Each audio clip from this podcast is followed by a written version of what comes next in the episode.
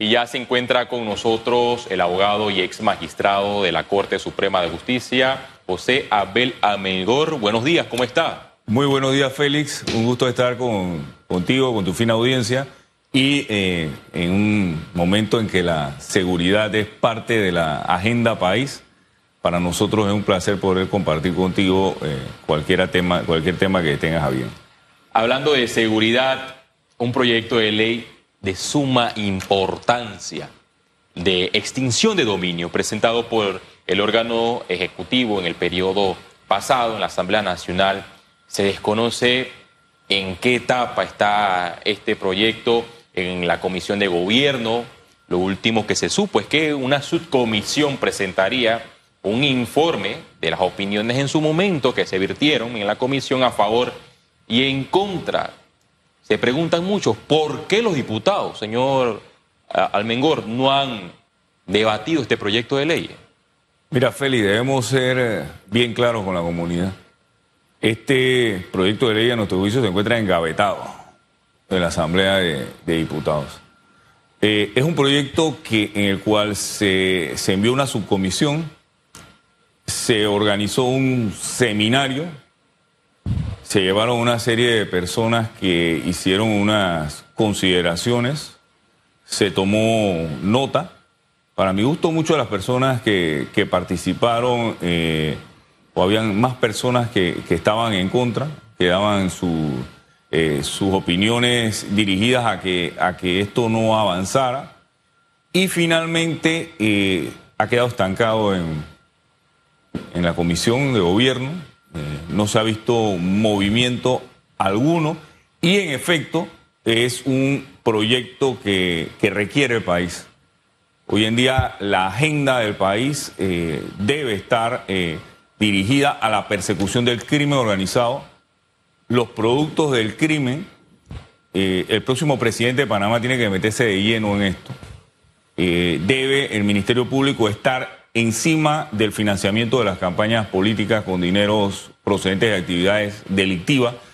Para esto, este proyecto, para perseguir los bienes de las personas vinculadas a actividades de crimen organizado, eh, cada día las campañas políticas son más caras. Eh, eh, las personas que van por la libre postulación tienen que hacer inversiones mayúsculas en teléfonos celulares, en apps, en personal que va a recoger toda esa firma, todo eso cuesta dinero. Y ahí es donde se filtra el dinero ilícito en las campañas políticas.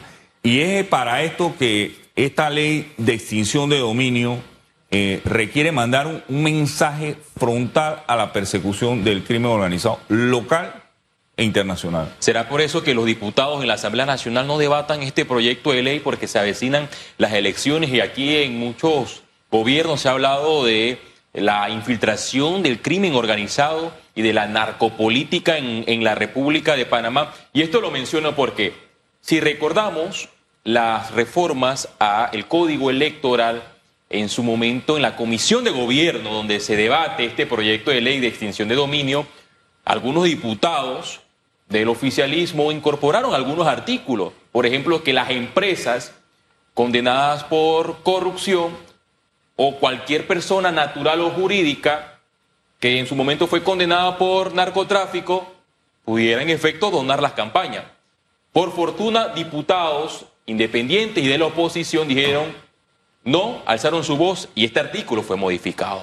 Pero en esta misma comisión no se debate el proyecto de extinción de dominio. No existe interés alguno eh, en las diferentes eh, discusiones que ha habido de este, de este proyecto, principalmente en el seminario que se organizó la subcomisión, no había participación de magistrados del órgano judicial, de jueces del órgano judicial, no había participación de personal del Ministerio Público, de la Fiscalía Especializada en Delitos Relacionados con Droga, de la Fiscalía de Crimen Organizado.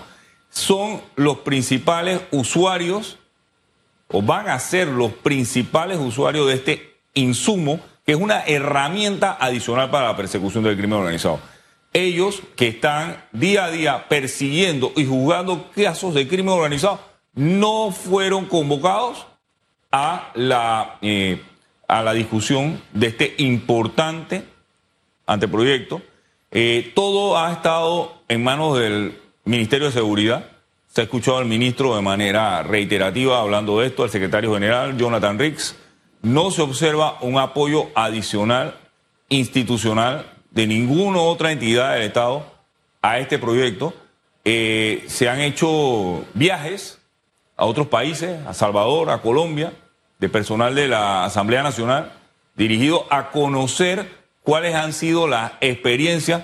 No se ha traído, se trajo aquí a Panamá a una fiscal salvadoreña, a una fiscal colombiana. No obstante, esas experiencias parece que no han sido incluidas en el proyecto para que avance. Y mira, Félix, aquí hay algo importante porque la gente a veces eh, se confunde, la gente que tiene interés en estos temas, y a la comunidad no hay que enredarla con estos temas. Esto es una herramienta adicional para la persecución del crimen organizado hay que discutirla en la Asamblea de Diputados. Las personas tienen que hacer sus aportes, hay que hacerla a la panameña para que no violente garantías constitucionales, para que de alguna manera pueda ser implementada, establecer cuáles son los delitos que pueden generar esos capitales susceptibles de ser objeto de la extinción de dominio. De manera específica, esta ha sido una de las quejas. Se dice que no hay una especificidad de los delitos. Bueno, hay que establecer cuál es la especificidad de los delitos. Pareciera que esta legislación genera un miedo atroz en las personas que están de alguna manera vinculadas a actividades políticas o que tienen o pudiesen tener financiamiento de sus campañas con dinero procedente de actividades delictivas. Lo cierto es, y esto yo lo he venido repitiendo, los candidatos de libre postulación tienen una, de alguna manera, tienen una, algún grado de estar por debajo en la posibilidad de la obtención de recursos. No tienen la misma capacidad de obtención de recursos. Ahora, si son realmente de libre postulación, no si son personas de partidos políticos que están lanzándose a la libre postulación. Eso sí tiene una estructura una estructura que es propia del partido político. No obstante, el candidato de libre postulación, que no forma parte de un colectivo político, va a tener un hándicap que es la posibilidad de obtención de fondos. Y es aquí donde está el peligro de la infiltración de dineros calientes en las campañas políticas. En efectivo, dinero en bulto. Esto no es nuevo. Operaciones que se han venido dando en el último año y medio como Fisher, como Damasco, han demostrado la infiltración del crimen organizado en los diferentes organismos de poder del Estado. Se ha visto cómo actualmente hay una persona que trabaja en, trabajaba en oficina judicial, en el despacho de una magistrada, que estaba teniendo contacto directo con una pandilla en este país y que estaba recibiendo instrucciones de una pandilla en este país cómo han sido detenidos gran cantidad de funcionarios públicos que laboraban en las instituciones de seguridad del Estado como la Policía Nacional. Han sido retenidos personas también del Ministerio Público. Esto es una realidad. No lo podemos ver tampoco de una manera eh, que nos sorprenda porque esto quiere decir también que se está haciendo el trabajo de ubicar a esas manzanas podridas. Hablando de manzanas podridas, incrementará la infiltración del narcotráfico en la política si este proyecto de ley no se aprueba. Hay un dicho famoso que el que nada debe, nada teme. Y leyendo por encima el proyecto de ley habla de la persecución de los bienes obtenidos de manera fraudulentas y que tienen conexiones con el crimen organizado. Pero me llama la atención que también juristas eh, respetables aquí en Panamá han asegurado no, es que ese proyecto de ley se, eh, eh, está enfocado en la persecución política. ¿Esto es qué tan cierto es? Mira, en definitiva, cualquier norma que se utilice de una manera equivocada por funcionarios que no cumplan con su rol que establece la Constitución y la ley, pudiese decirse que eh, se, va a utilizar para, para, la persecución política. Es más, desde hace décadas en Panamá se señala que la Dirección General de Ingresos es utilizada con fines políticos. Eso no quiere decir necesariamente que la Dirección General de Ingresos sea utilizada con fines políticos. En la ley están los controles. Lo importante es que los controles sean debidamente afinados. Mira, Félix, esta normativa tiene una etapa de investigación preliminar. Tiene las notificaciones efectivas para las personas y los abogados que van a ser, eh, de alguna manera, eh, de los abogados de estas personas que, pudiesen ser objeto de una investigación preliminar por actividades específicamente ilícitas que generen dinero que sea susceptible de ser objeto de una extinción de dominio. Tiene eh, los jueces y los fiscales de extinción de dominio y permite que esas medidas cautelares eh, que se decreten o se lleguen a decretar puedan ser objeto de recursos. Inclusive, si se dicta una sentencia condenatoria contra unos bienes por el tema de extinción de dominio, las personas pueden ejercer sus recursos ante un tribunal superior de extinción de dominio que resuelve esos recursos. Existe toda una actividad recursiva dentro de la ley. Hay cosas que mejorar, yo siempre lo he repetido, como el tema de que no puede haber imprescriptibilidad, eso es imposible, eh, toda ley tiene que tener una prescripción, eh, el hecho de que debe establecerse claramente cuáles eh, son los delitos objeto de la, de la persecución de la ley. Y algo que debo decir, adicional acá, Félix, esta es una herramienta adicional porque con la normativa que existe de blanqueo de capitales, se puede investigar si se hace, una, si se hace de una manera acuciosa, los crímenes que evidentemente van a generarse con motivo de este periodo electoral. Ya, ya la campaña arrancó, ya eh, eso es una realidad. Esta ley está anegada, estancada, va a demorar, de seguro, de seguro, eh, de, de, ser aprobada, ingresará con una vacatio leyes.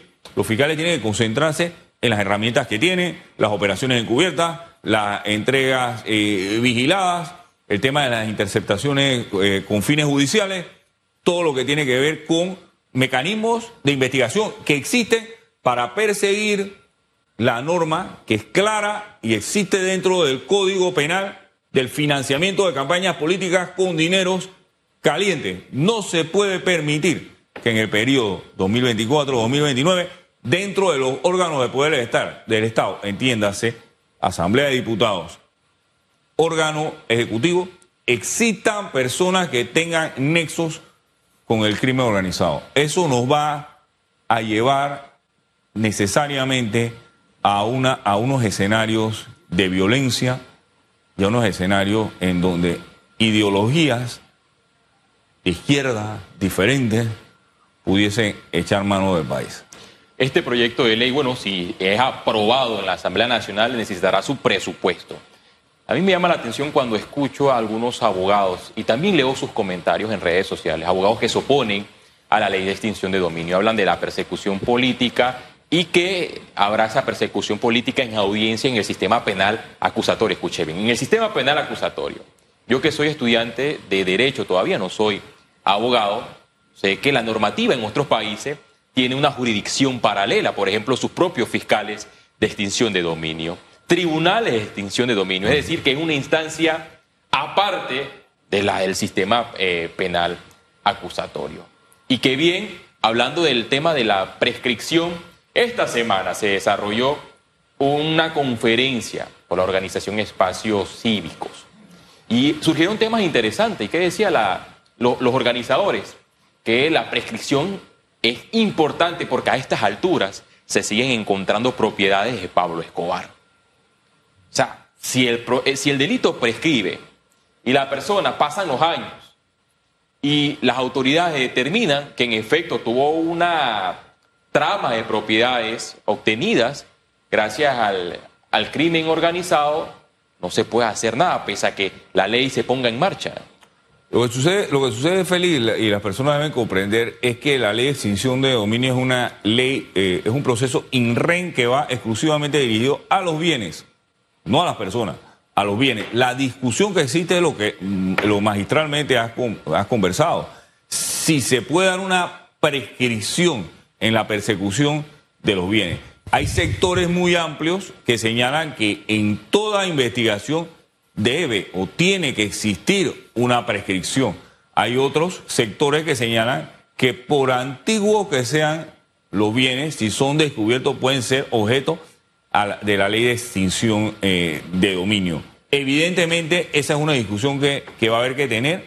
Y para que el proyecto avance, lo que hay que hacer es ir aprobando la mejor ley que podamos conseguir y en el futuro se va reformando, adicionando y se van incorporando elementos como el que, como el que sabiamente menciona. Yo pienso que no existe ahora mismo el, el escenario para poder pasar una ley de esta naturaleza con una imprescriptibilidad de la acción. Eso pudiese hacer que esto se estanque aún más. No obstante, mira, a veces eh, las personas piensan que porque estas legislaciones no se, eh, no, se, no se llevan adelante, esto va a generar que no se hagan las investigaciones. Las investigaciones se van a hacer con, los, con las normativas que existen y esto va a de, definir, definir que el fiscal pueda, si el fiscal tiene esa posibilidad de ajustarse a la normativa que tiene, de ser creativo con la normativa que tiene. Mira, los peligros de no eh, legislar sobre temas tan sensitivos. Mira, eh, en Panamá, en Panamá las intervenciones telefónicas de inteligencia se han dado toda la vida. Ningún presidente ha querido regularlas. Crear un tribunal de inteligencia que pueda autorizar intervenciones telefónicas de inteligencia en donde se determine que se están dando actos que ponen en peligro la seguridad del Estado, la seguridad interna del Estado, la debida composición de los órganos del Estado. ¿Usted cree que porque no existe un tribunal de inteligencia, jueces de inteligencia, magistrados que resuelvan sobre ese tema, no se ordenan intervenciones telefónicas de inteligencia? Esa es una pregunta que yo dejo en el, que yo dejo, que yo dejo en el tapete.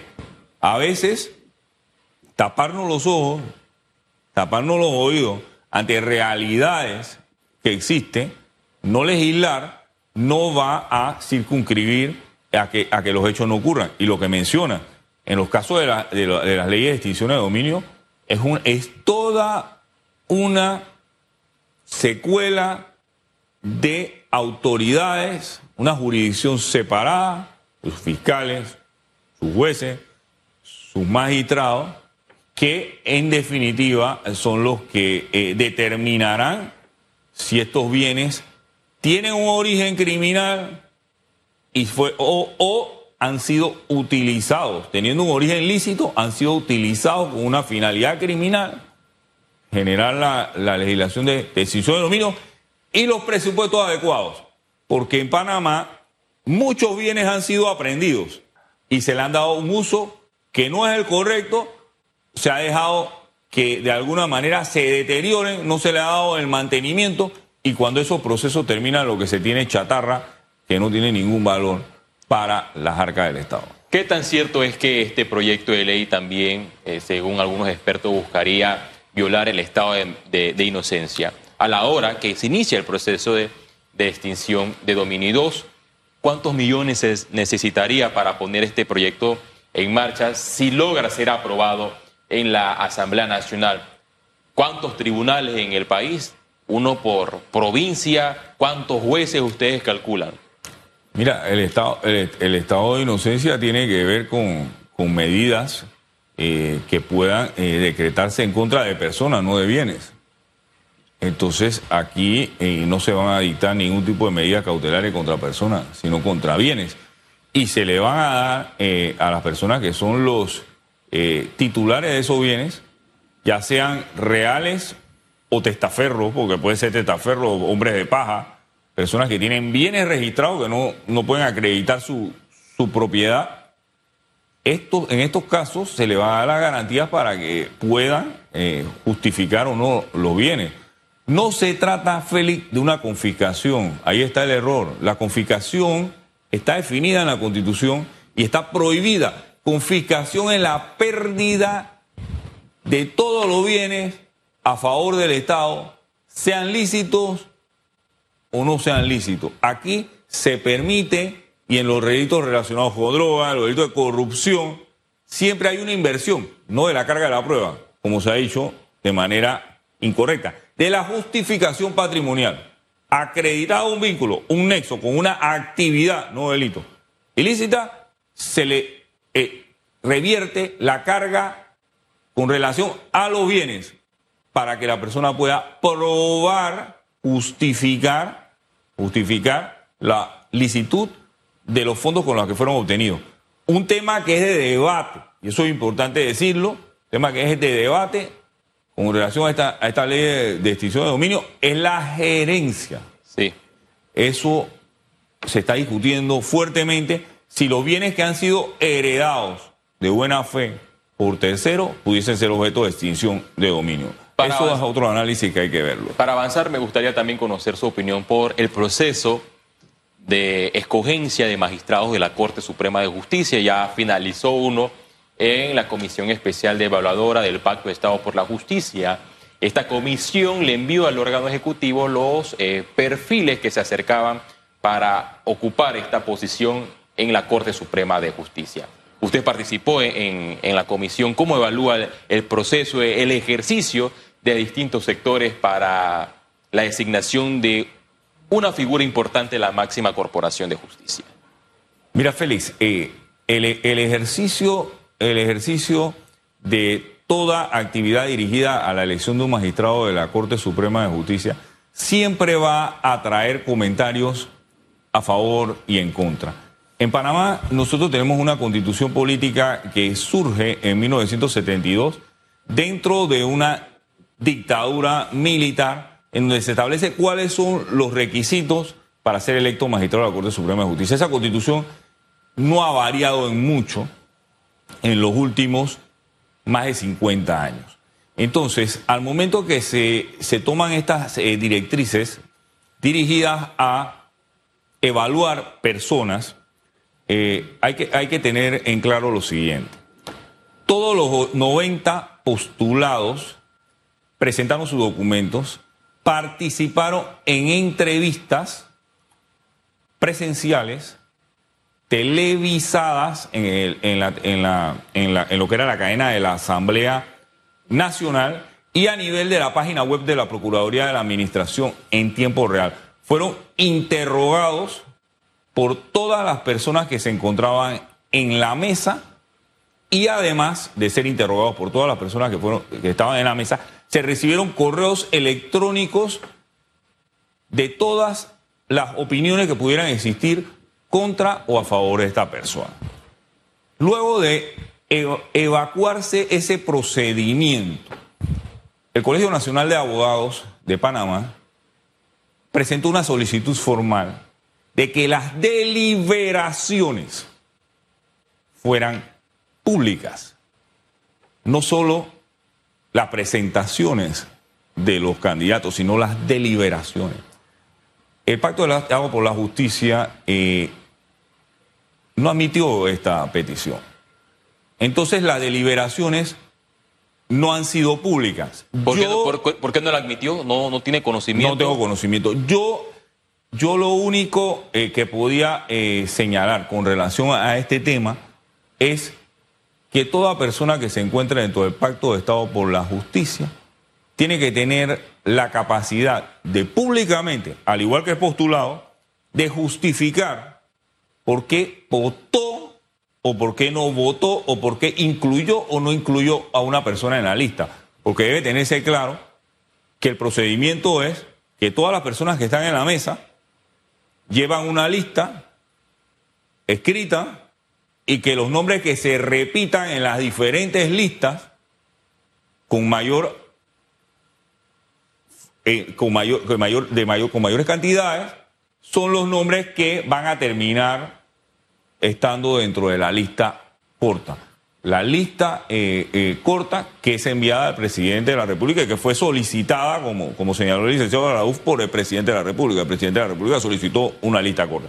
En ese sentido, el, eh, el procedimiento fue, para mí, un procedimiento que interesante, fue importante. A mí, a mí siempre me gusta tratar de, brindar toda la experiencia que yo pudiera tener en cualquier escenario que sea, que sea posible. Si, si, hubiese, si, si mi nombre de alguna manera hubiese podido eh, colaborar en, la, en el asentamiento de la, de la Administración de Justicia, yo estaba más que, más que eh, eh, brindaba la oportunidad de que, que se me tomara en consideración. No obstante, sí, desde aquí, Félix, eh, mando la, la, la recomendación de que en el futuro estas deliberaciones sean públicas. Sí, en la lista corta de los perfiles que fueron enviados al órgano ejecutivo aparecen dos figuras del gobierno. El director de la CEP, el administrador de la CEP, y la fiscal de cuentas Ormechea. La Constitución habla del tema para la designación de magistrados, quienes pueden ser, y especifica el tema también de personas con mando y jurisdicción designada por el presidente de turno. Ambos, a mi juicio, tienen mando y jurisdicción y son designados por el presidente Laurentino Cortizo. De llegar a ser nombrados alguno de esos dos, porque la vacante es de uno en la sala eh, penal, la vacante es una, ¿sería inconstitucional este, este nombramiento? Bueno, Félix, ese es un tema que, ese es un tema que yo no pudiera adelantar aquí. Eh, tendría que evaluarlo eh, el Pleno de la Corte Suprema de Justicia. De seguro eh, va a haber eh, una demanda de, de inconstitucionalidad. Eso sí generaría un problema, eh, un problema que evidentemente sería un problema ya de manejo, porque culminando un gobierno, tener un magistrado de la sala penal con una demanda de, inconstitucionalidad no me parece que sea eh, el mejor escenario en un país eh, como el nuestro. No obstante, eh, eso debió haber sido analizado por, la, por el Pacto de Estado por la Justicia al momento de, de incluir estos nombres. De, de seguro ellos habrán establecido dentro de las recomendaciones, dentro de, de la- de las consideraciones, eh, por, qué, por qué incluyeron a esta persona. No obstante, sí generaría un problema de manejo porque, porque presentaría, van a presentar demandas Usted en su momento se nos puede contestar en cuestión de segundos, ¿percibió algún ungido en la lista? Bueno, la verdad que la verdad que mi participación fue eminentemente para cumplir el proceso. No te puedo decir si hay ungido, si no hay ungido, eso lo sabrá el órgano ejecutivo. No obstante, eh, la comunidad nacional está mirando de manera muy efectiva ese nombramiento y la Asamblea de Diputados generará eh, toda una, una revisión de- del mismo. Gra- Gracias, José Abel Almengor, ex magistrado de la Corte Suprema de Justicia, también ex fiscal de drogas, hablando de temas interesantes aquí en Radiografía, la ley de extinción de dominio y el proceso de escogencia de la designación del nuevo magistrado de la Corte Suprema de Justicia. ¿Quién será? Bueno, amanecerá y veremos este- esta designación. Todavía hay mucha tela que cortar. hay mucha tela que cortar y el proceso en sí eh, debe finalizar el, el 31 de diciembre cuando se le vence el periodo al magistrado José Ayuprado. Son las